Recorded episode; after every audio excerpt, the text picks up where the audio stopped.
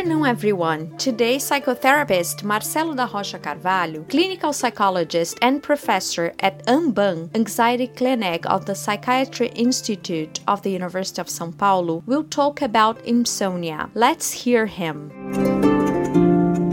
Insomnia has many causes, but we must always be alert when it arises. It may be related to physical and even psychological issues. Almost always, the increase in the level of stress plays a very important role. We need to define if it's affecting our lives. We don't get enough sleep, we wake up in the middle of the night often, there are frequent nighttime bathroom trips, we get up to eat, lay awake in bed, tossing and turning unable to sleep or rest. Sleep renews our strength for day to day life and is an important part of our mental health. Sleep deprivation is the initial sign of several outbreaks for psychological and mental problems. What can help us? Usually, remember that the challenge is to refrain from the desire to do things you can't at night, such as painting the house, changing the furniture, paying bills you don't have the money to, talking to someone in thought, thinking about bad things that happen. That is, focus on things we cannot do anything about at that time. When we do that, we are no longer taking care of ourselves. Then we get anxious about the time we're losing and the next day. Taking calming teas can be a good habit. Reducing coffee intake and not drinking after 6 p.m. Learning some sort of relaxation breathing properly are small but great tips at the same time. But the best way to take care of your sleep is routine. Go to bed at roughly the same time. Create a ritual. Sleep in a dark room. Avoid TV sets, cell phone, computer. Less talk, less agitation. A restful environment. Find out if taking a bath helps you sleep or wakes you up.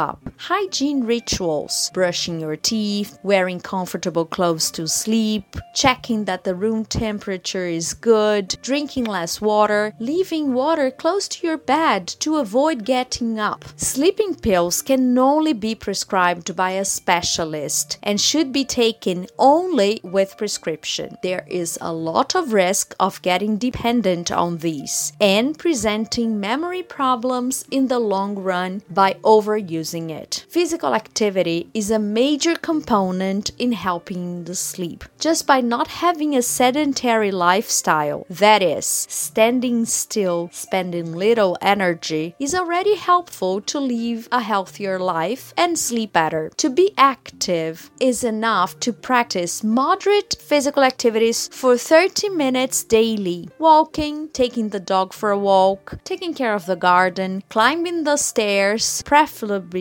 three floors at most. That is, it doesn't even have to be continuous. You can do it every 10 minutes for the appropriate amount of time. Our brain has motor neurons. Almost 80% of them only spend energy with physical activities. Mental work alone is not enough to tire our brain. If you're not successful after establishing a routine, look for a specialist. To get rid of stress, we need the pillars for quality of life constant physical activity, balanced diet, relaxation, and change in our thoughts. Also, look for books that talk about the topic. Less stress equal to better sleep.